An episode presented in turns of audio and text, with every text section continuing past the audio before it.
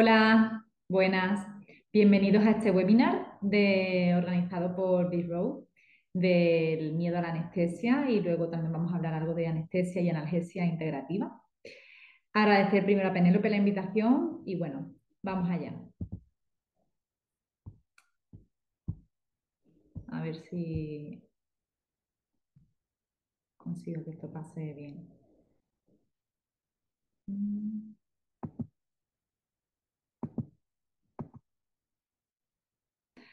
Vale, veamos un poco brevemente el índice de lo que vamos a ver hoy. Vamos a ver una introducción sobre justamente el por qué tenemos miedo a la anestesia, los factores digamos, que tenemos en cuenta en, ese miedo. Vamos a hablar también de la definición de lo que es una anestesia, los tipos de anestesia, luego también las fases de, la anestesia y, el riesgo real de, de las anestesias en sí, de los procedimientos. Y eh, vamos a hacer una diferenciación luego también entre el miedo y el tenerle respeto a la anestesia, que son cosas distintas. Por último, veremos la anestesia integrativa, qué es lo que es, qué herramientas utilizamos.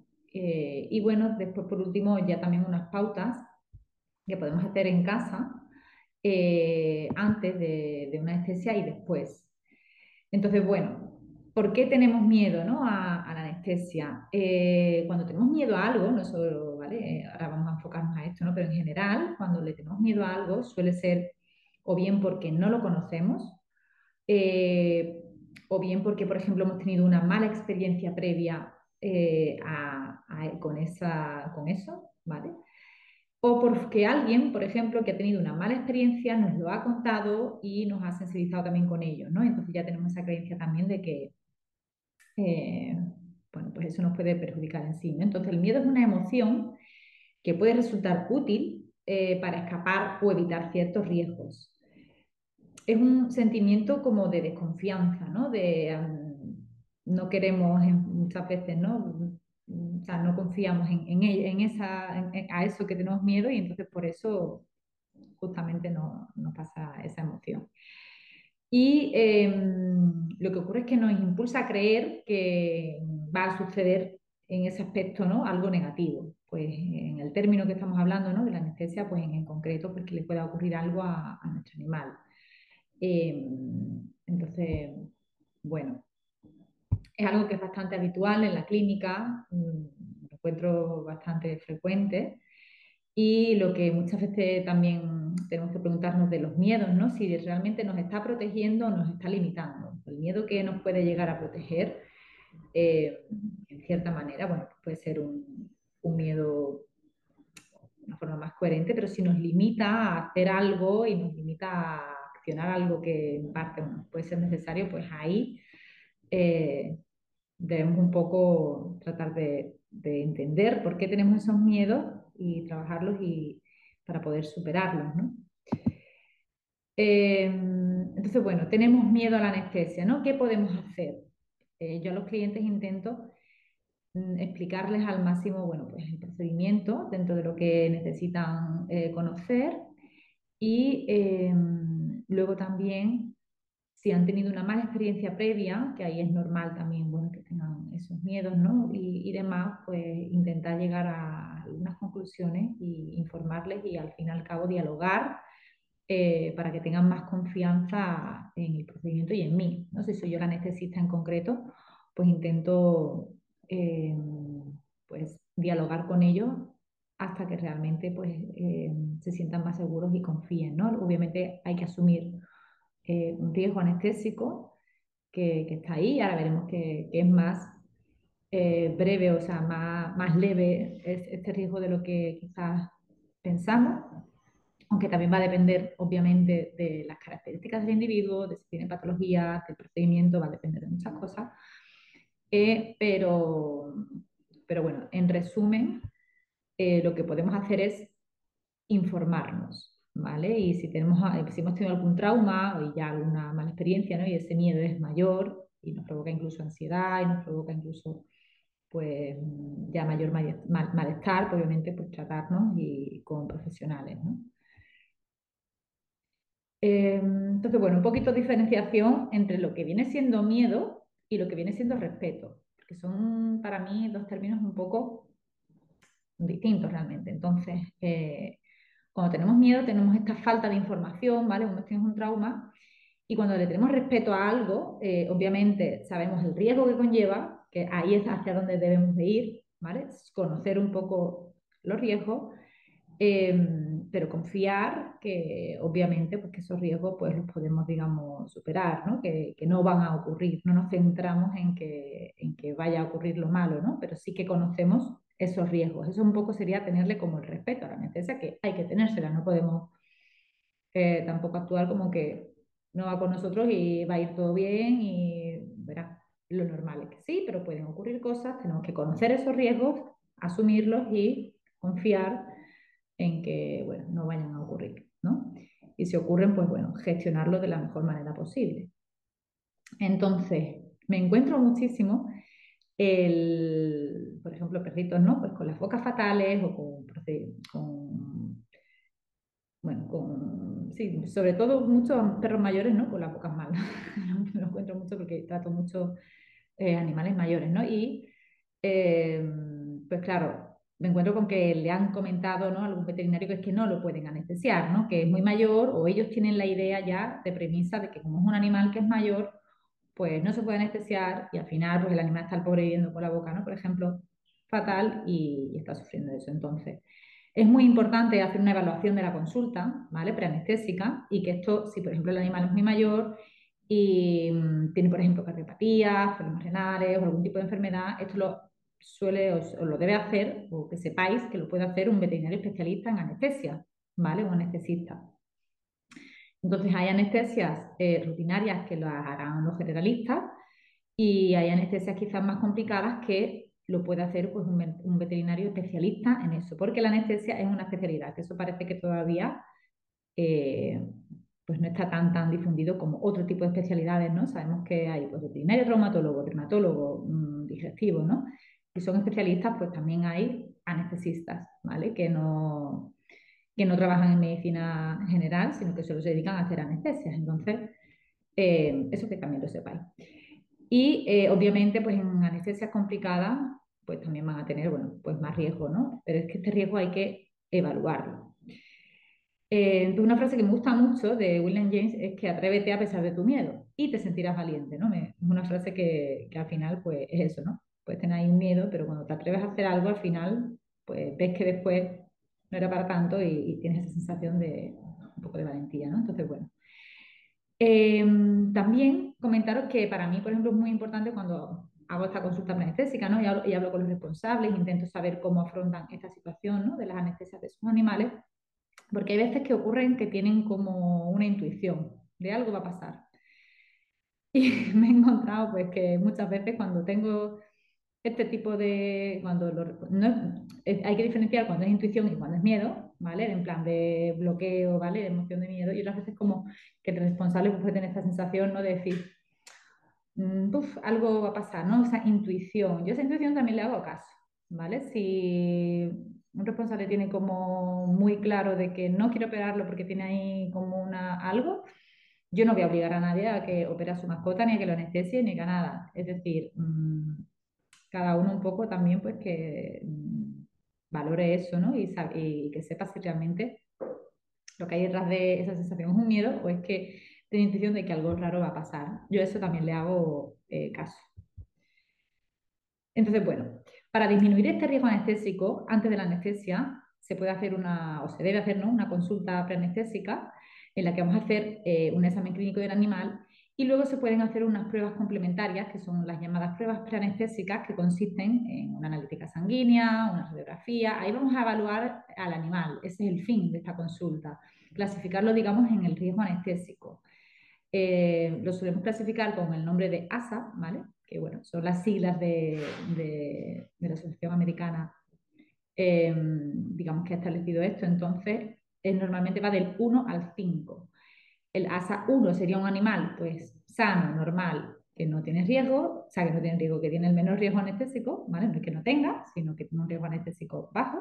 Por ejemplo, un ASA 4 o ASA 5 pues son ya animales pues, comprometidos, que por ejemplo están eh, inestables o procedimientos, por ejemplo, pues, de alto riesgo. y son pues animales con mayor riesgo eh, eh, anestésico, ¿vale?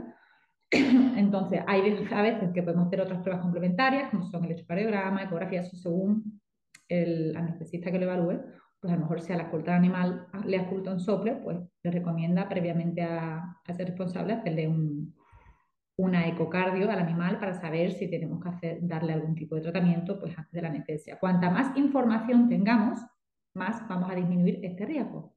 Eso es importante que lo, que lo, que lo sepáis y que lo entendáis. ¿no? Yo siempre lo explico igual.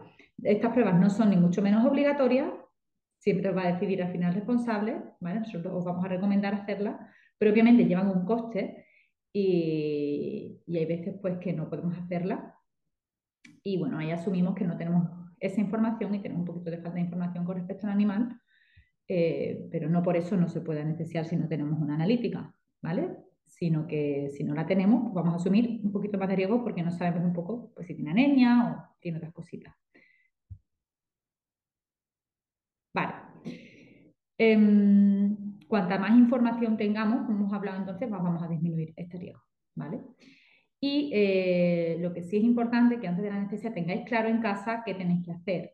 Y eso pues lo tenéis que consultar también eh, con vuestro veterinario. Pues, por ejemplo, si está tomando algún tipo de tratamiento, pues saber si este tratamiento lo tenéis que tomar, no lo tenéis que tomar. Si, por ejemplo, el animal es diabético, pues saber bien, conocer bien las pautas de insulina, las mediciones de glucosa, cómo se hacen y cada cuánto y demás.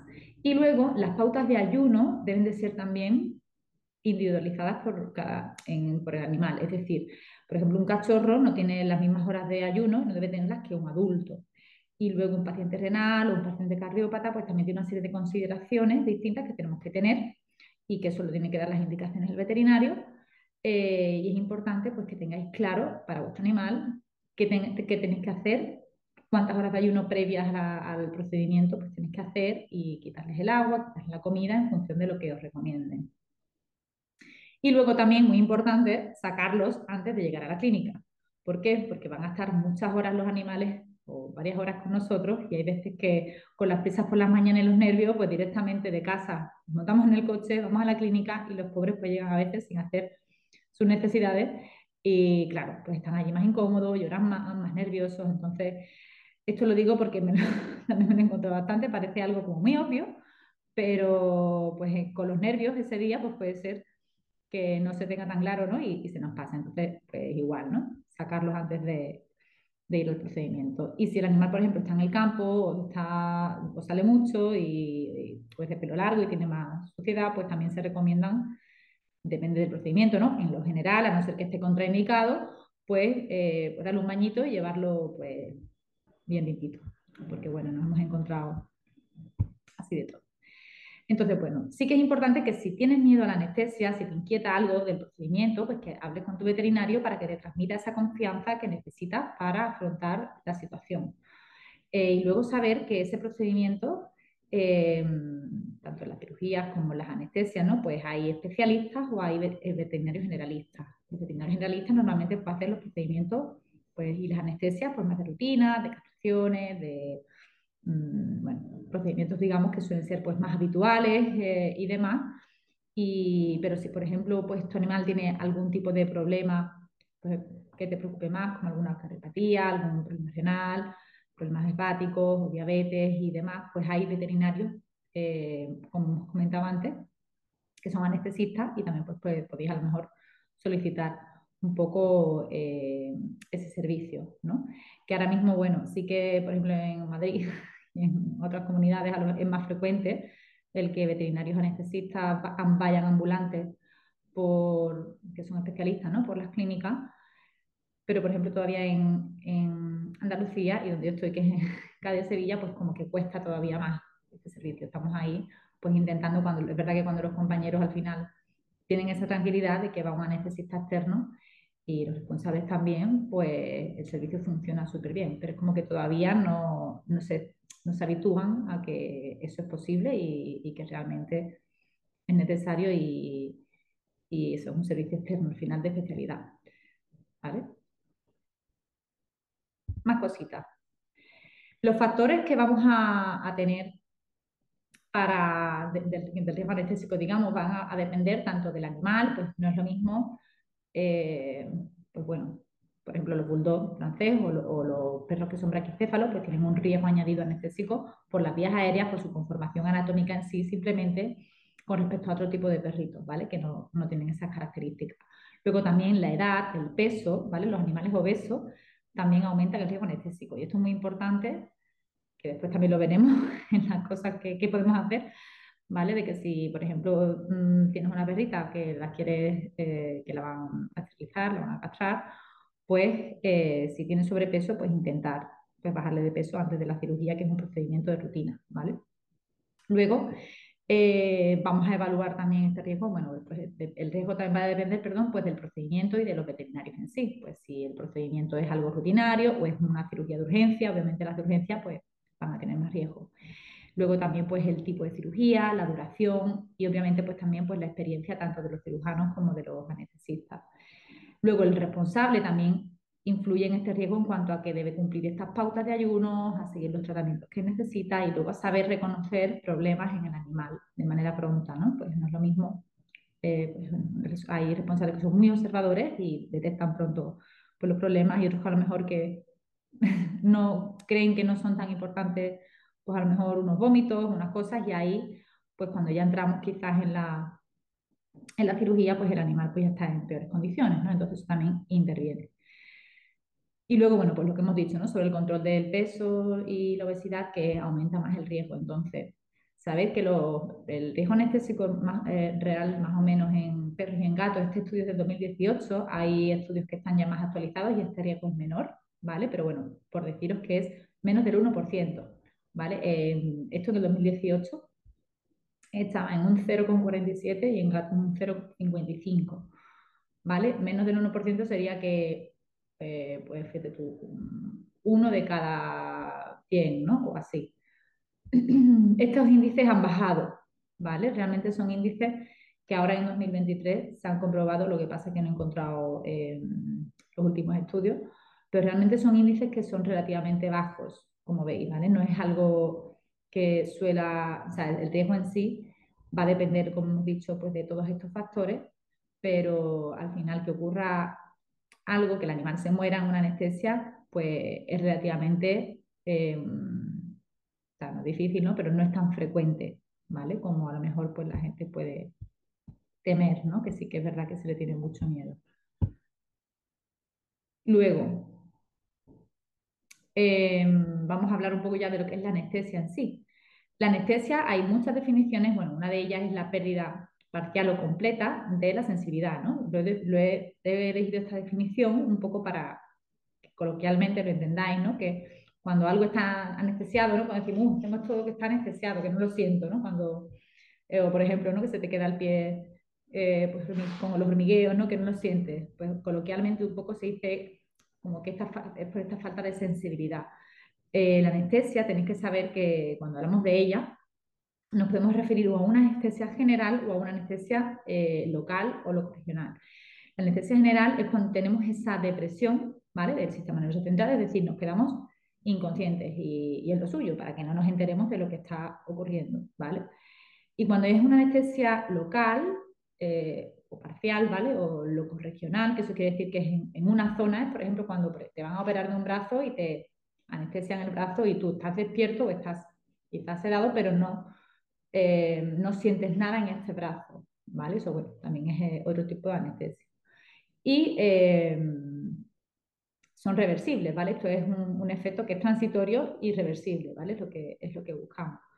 Cuando hablamos en la anestesia general, con otras definiciones, pues también se define eso, ¿no? Por ejemplo, por la OMS, que la Organización Mundial de la Salud te la define como la ausencia de sensibilidad al dolor en un determinado territorio, porque obviamente, como vamos a realizar procedimientos por lo general, pues buscamos que, pues que, no, lo, eso, pues que no lo sientan ¿no? y que no haya dolor en esa zona. Y eh, la RAE, ¿vale? la Real Academia Española, lo define como la pérdida temporal de sensaciones tanto de tacto y dolor producida por un medicamento. ¿Por qué? Porque esto lo vamos a hacer a través, a través de, por lo general, de inyectar pues, medicamentos, ¿vale? Eh, eh, drogas anestésicas y analgésicas.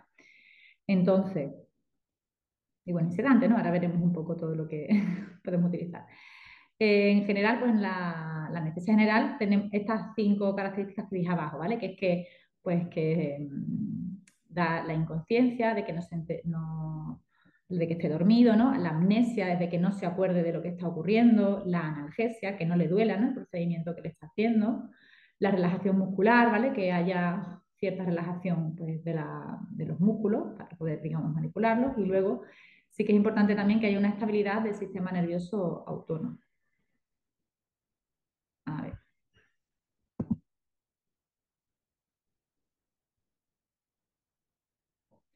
Vale. Por otra parte, eh, es importante diferenciar la, la anestesia, de lo que es una anestesia, de lo que es una sedación, porque ahí también me encuentro que muchas veces no sabéis cuándo, o sea, las diferencias entre una cosa y otra. La sedación, por lo general, el animal va a estar consciente. O hay veces que la sedación muy profunda, el animal casi pierde la conciencia prácticamente, ¿vale? Y hay veces como que está, ya, está inconsciente, pero sí que conserva, por ejemplo, ciertos reflejos, ¿no? Uy, que le he dado yo aquí. Perdón. Salió de compartir la pantalla. Em, lo que decía, que, con la sedación eh, puede ser también que esté el animal inconsciente, pero sí que va a, por lo general, a conservar el, reflejo de deglución, em, incluso el reflejo palpebral, ¿vale? Que son dos reflejos que, controlamos. Entonces, em, Muchas veces también me preguntáis, ¿pero qué tiene más riesgo, una sedación o una anestesia general? Pues depende, ¿vale? Porque hay veces, por ejemplo, que si el animal pues tiene el paladar muy largo y lo sedamos mucho, mucho, mucho, bueno, si hacemos una sedación profunda, pues por ejemplo, en la anestesia general vamos a tener el animal intubado, ¿vale? Con un, tubito que va a la tráquea. Eh, la sedación, no, hemos dicho que conservan, ¿vale? E, estos reflejos y no, no los intubamos. Entonces, si un animal, por ejemplo, va a hacer bloqueo, de la vía aérea o regurgitan, pues la sedación, aunque requiera menos fármacos, pues si ese animal tiene una serie de consideraciones anatómicas o, por ejemplo, es más susceptible de que vomite o de que regurgite, pues en ese caso en concreto, pues la sedación quizás tenga más riesgo que la anestesia. Entonces, por eso esto lo tiene que evaluar el anestesista también. Y hay veces que hay procedimientos que se pueden hacer bajo sedación, pero que en ciertos pacientes pues preferimos una anestesia superficial, intubarlo y tenerlo más controlado, eh, ¿vale? Que una eh, sedación en estos casos, ¿vale?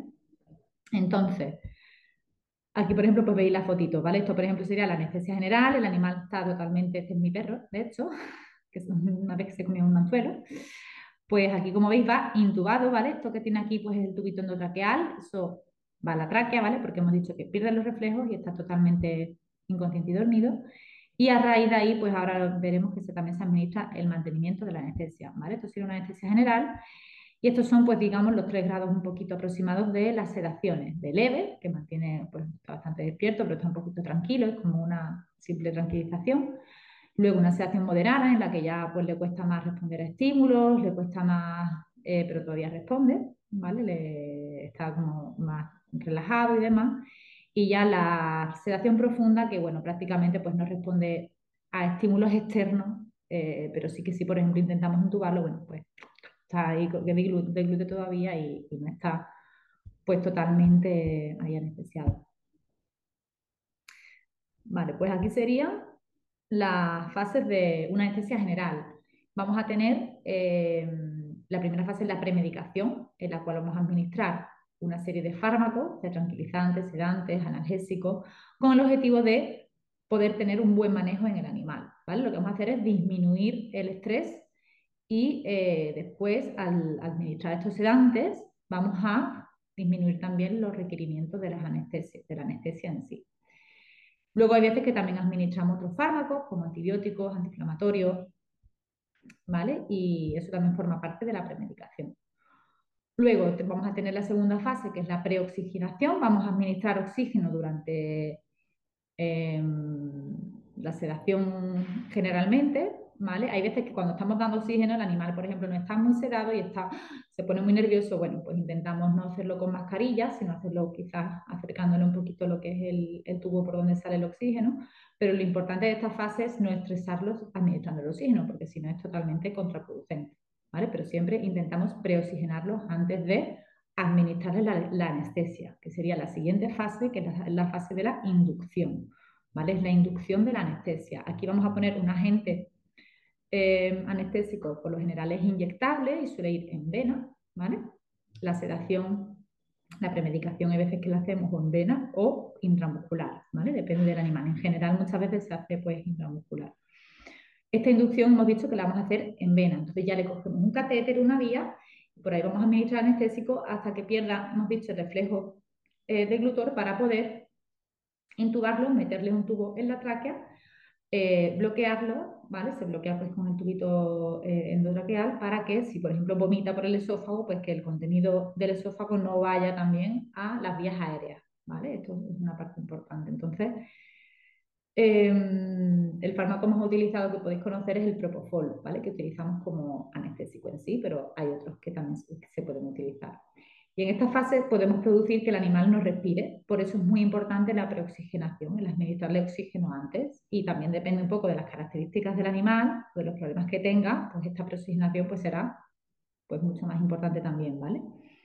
Pero, pero eso, puede ocurrir eso.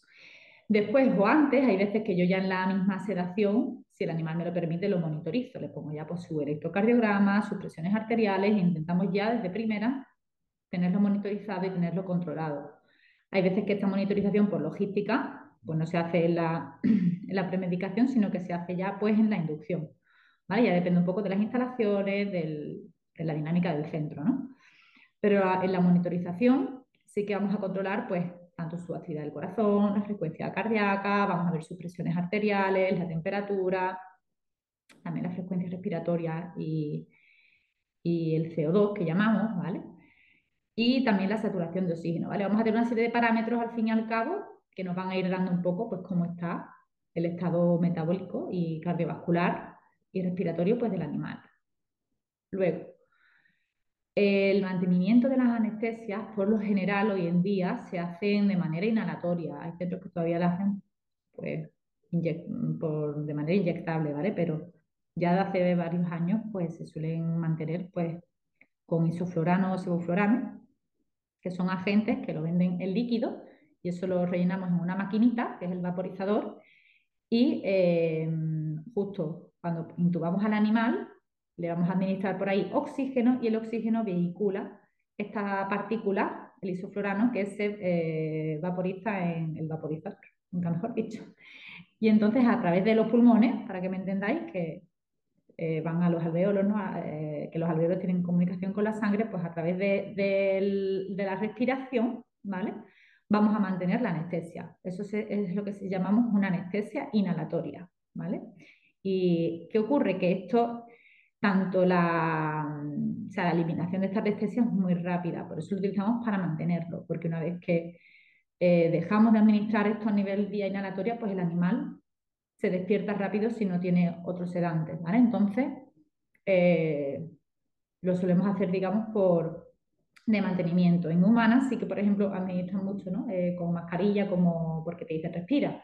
Y puedes estar tranquilo dentro de cabe respirando y a lo mejor pues anestesia eh, de manera inhalatoria, ¿vale? La inducción la hacen de manera inhalatoria, pero en animales, imaginaros, ¿no? Pues si está consciente, está, que hay veces que, que, se hace, pero son inducciones que llamamos más bruscas, el animal no entiende eso de con una mascarilla y respirando. Entonces, por eso nosotros lo hacemos de manera eh, pues, distinta, ¿no? en humana, por, un poco las características de, ellos. Entonces, lo importante un poco del mantenimiento es que hagamos una anestesia que llamamos y analgesia de manera multimodal. Esto es administrar varios fármacos a dosis más bajitas para controlar todo, tanto el plano anestésico como el dolor, pues eh, de varias maneras, ¿vale? Actuando desde varias vías. Eh, entonces eso lo podemos hacer, pues, por ejemplo, también administrando pues, infusiones continuas de ciertos fármacos, es decir, le ponemos un gotero y lo vamos administrando lentamente. Y si ponemos, por ejemplo, ciertos fármacos a dosis bajitas en vena, pues junto con la inhalatoria, pues la inhalatoria la podemos bajar un poquito y al final lo que hacemos es intentamos eh, pues que sea de manera, ¿no? Pues multimodal, todo.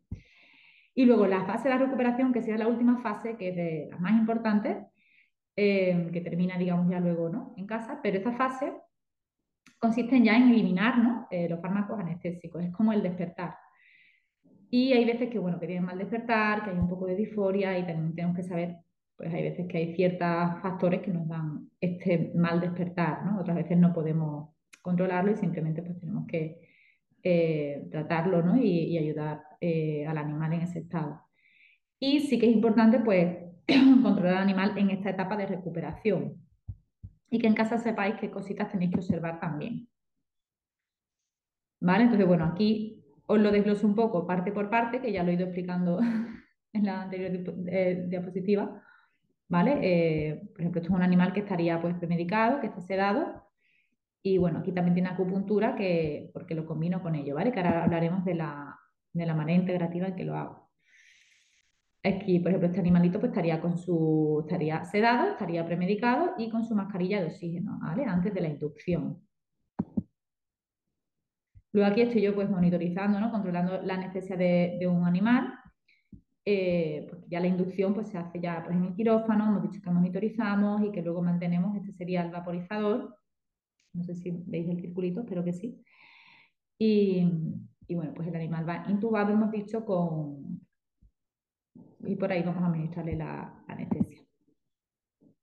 Y luego pues este es un perrito que se está recuperando conmigo, porque yo intento eso, pero pues que las recuperaciones pues sean más suaves, ¿no? Lo más suave posible.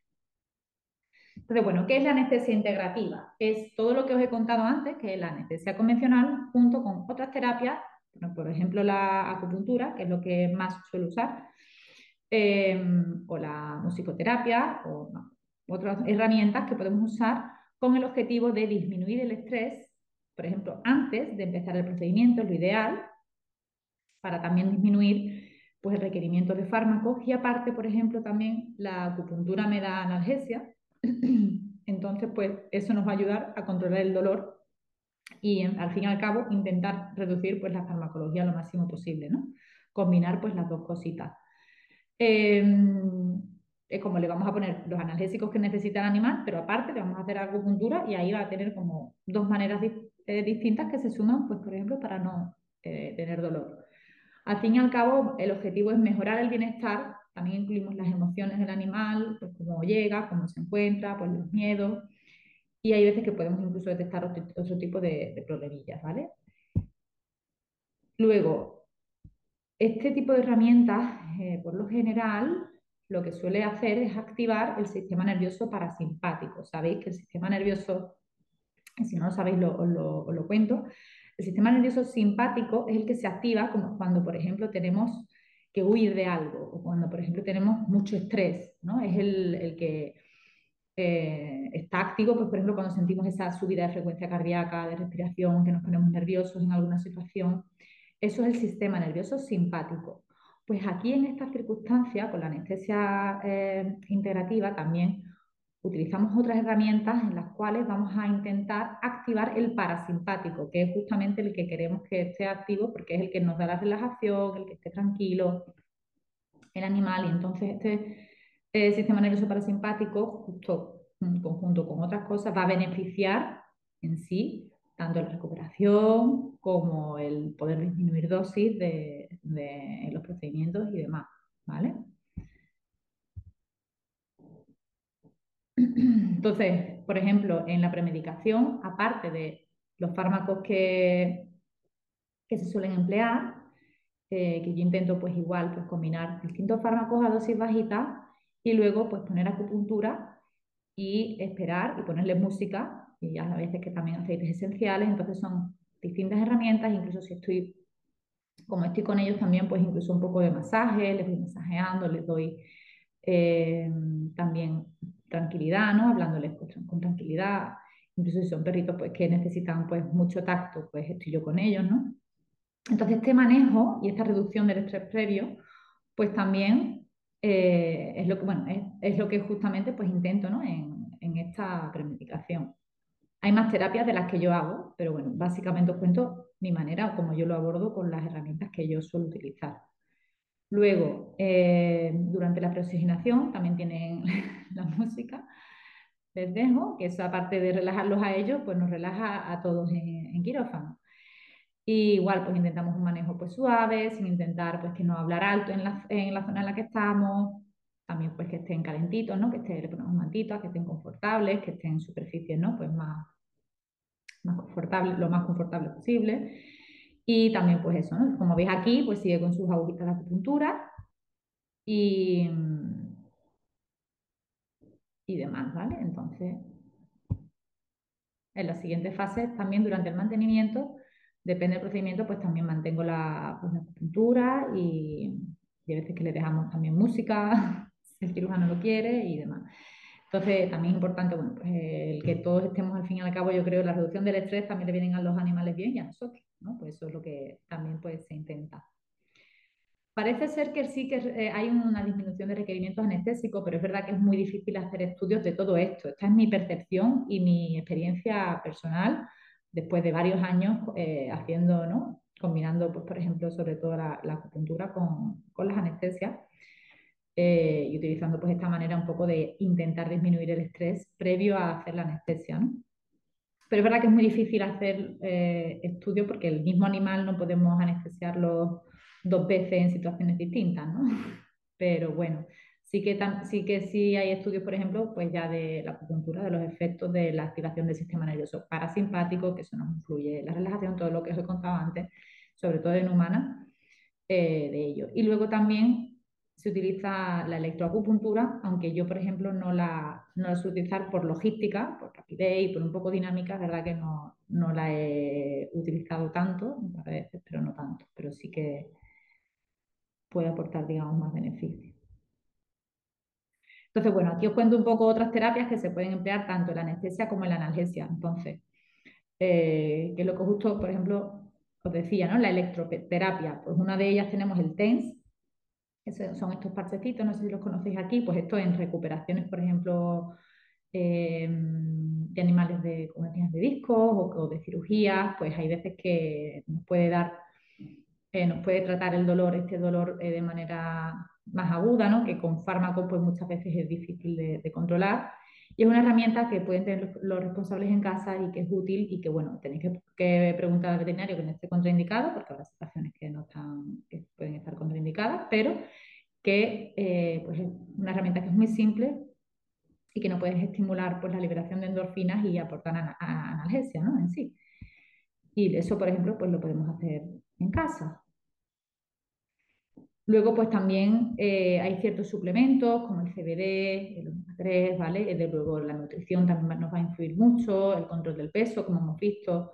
Todas estas cositas eh, de su vida en general, yo siempre las tengo en cuenta ¿no? en, las consultas y, también las abordo un poco con, con respecto a todo, ello y vamos adaptando un poco lo que necesitamos.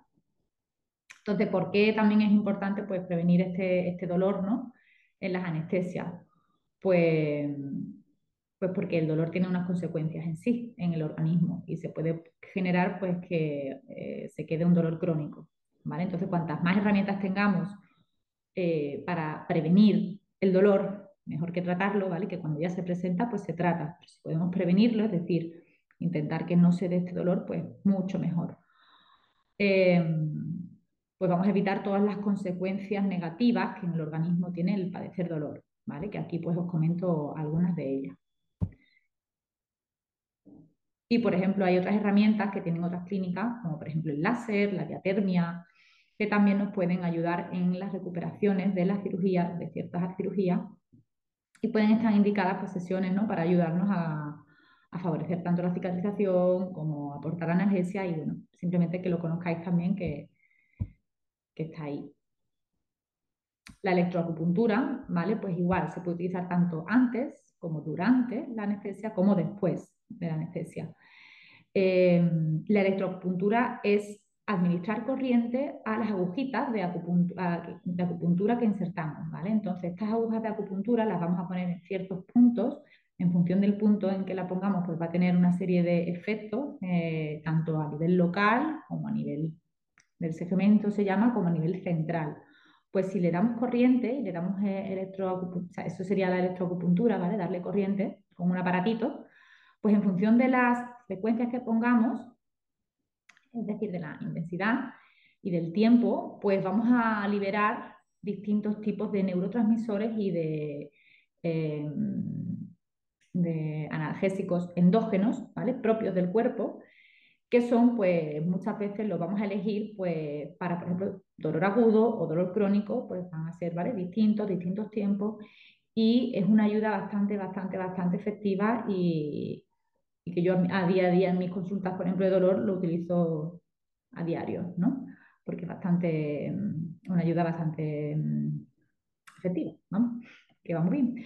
Entonces, eso, simplemente que sepáis que existe y eh, yo es verdad que, pues por practicidad en quirófano no lo suelo usar mucho, aunque me gustaría y no descarto eh, empezar a aplicarlo más. Em, pero sí que en humanas, eh, pues sí que hay más estudios quizás más y, y en veterinaria algunos de, bueno, de su empleo, ¿no? De cirugías que se hacen, pues, también con electroacupuntura. Vale. Em, aquí un poco os explico pues los beneficios, ¿vale? No vamos a parar más porque hay poquito tiempo, pero os lo dejo, ¿vale? Que tengáis, que sepáis pues, que la acupuntura, como, os decía, pues tiene efectos tanto a nivel local, es decir, en el sitio en el que ponemos la aguja, como a nivel segmental, eh, como a nivel suprasegmental, ¿vale? Es decir, hace un control del dolor y eh, también actúa a nivel del sistema nervioso central, entonces, hace, digamos que con distintos mecanismos va a hacer esta liberación pues, de, analgésicos endógenos, es decir, de, propios del cuerpo. Analgésicos propios del cuerpo. Ah, bueno, aquí también os menciono la terapia neural, que la terapia neural la utilizo mucho, sobre todo después de, eh, cuando por ejemplo cierran, ¿vale? Para proteger o para eh, cuando hacemos una incisión, pues ya estamos dañando un tejido, pues con la terapia neural, utilizamos procaína o lidocaína, pues intentamos preservar pues la función de, ese tejido básicamente y de una serie de beneficios. Y luego pues cuando ocurren cirugías, pues también esas cicatrices pues nos pueden ayudar la, la terapia neural. ¿vale?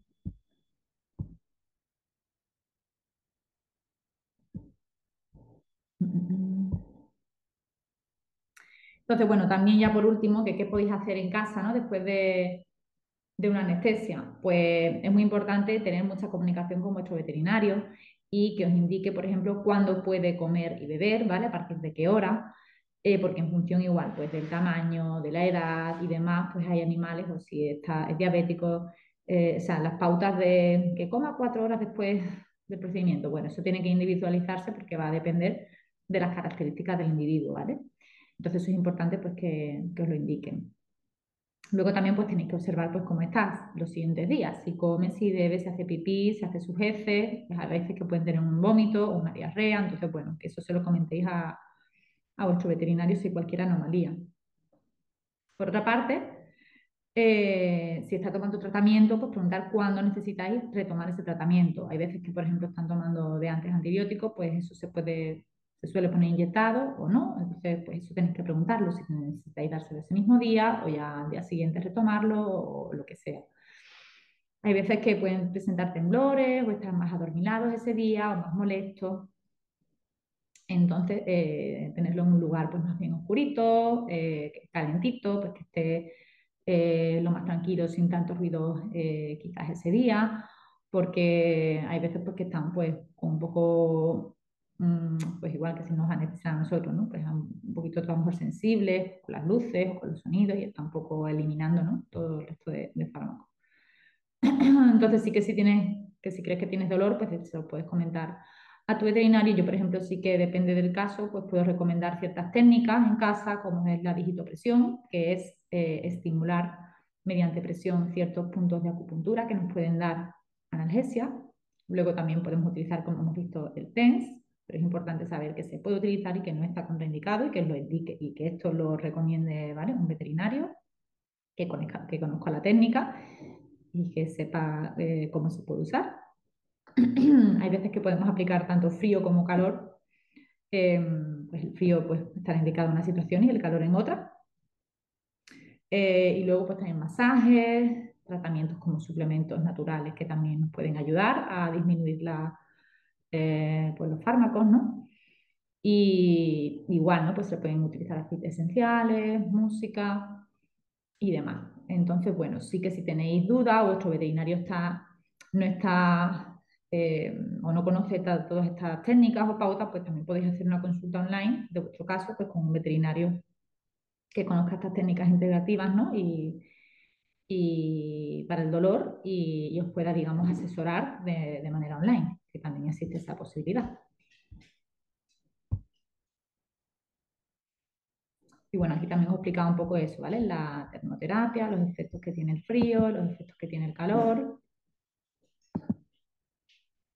Y otro tipo de, terapia física que se puede utilizar es la magnetoterapia, esto también, hay estudios ahí que se están viendo para eh, pues, utilizarlo ¿no? en las anestesias, porque es una, la magnetoterapia, vamos a utilizar eh, campos magnéticos y esto está depende de los campos magnéticos, que utilizamos, pues bueno, produce también efectos de relajación y ciertos efectos que nos pueden beneficiar, eh, pues quizás en, las anestesias, ¿no? Entonces también es algo muy interesante. Y también pues, nos pueden aliviar el dolor, la inflamación, tiene muchísimas aplicaciones la magnetoterapia. Y entonces, bueno, hay centros que la tienen y, y es otra herramienta que se puede usar también para la analgesia, digamos, de los animalitos. Entonces, bueno, si tenéis, mira, justo mi perro hablando. Si tenéis dudas, ven, bambú. Si tenéis cualquier duda, me podéis escribir, ¿vale? al correo, agradecer mm, a Penélope esta invitación, que, muchas gracias por contar conmigo. Yo estoy encantada de, estar, de formar parte de esta comunidad. Y bueno, aquí tenéis, por último, uy, he, visto que ahora nos ha subido la última diapositiva. Bueno, os la enviaré en la otra, ¿vale? Que pongo mi contacto. Y, y nada, cualquier mm, pregunta o duda que tengáis, pues me podéis escribir en, en los contactos que os dejaré en la, en la presentación, ¿vale? Bueno, pues muchas gracias y que tengáis muy buen día.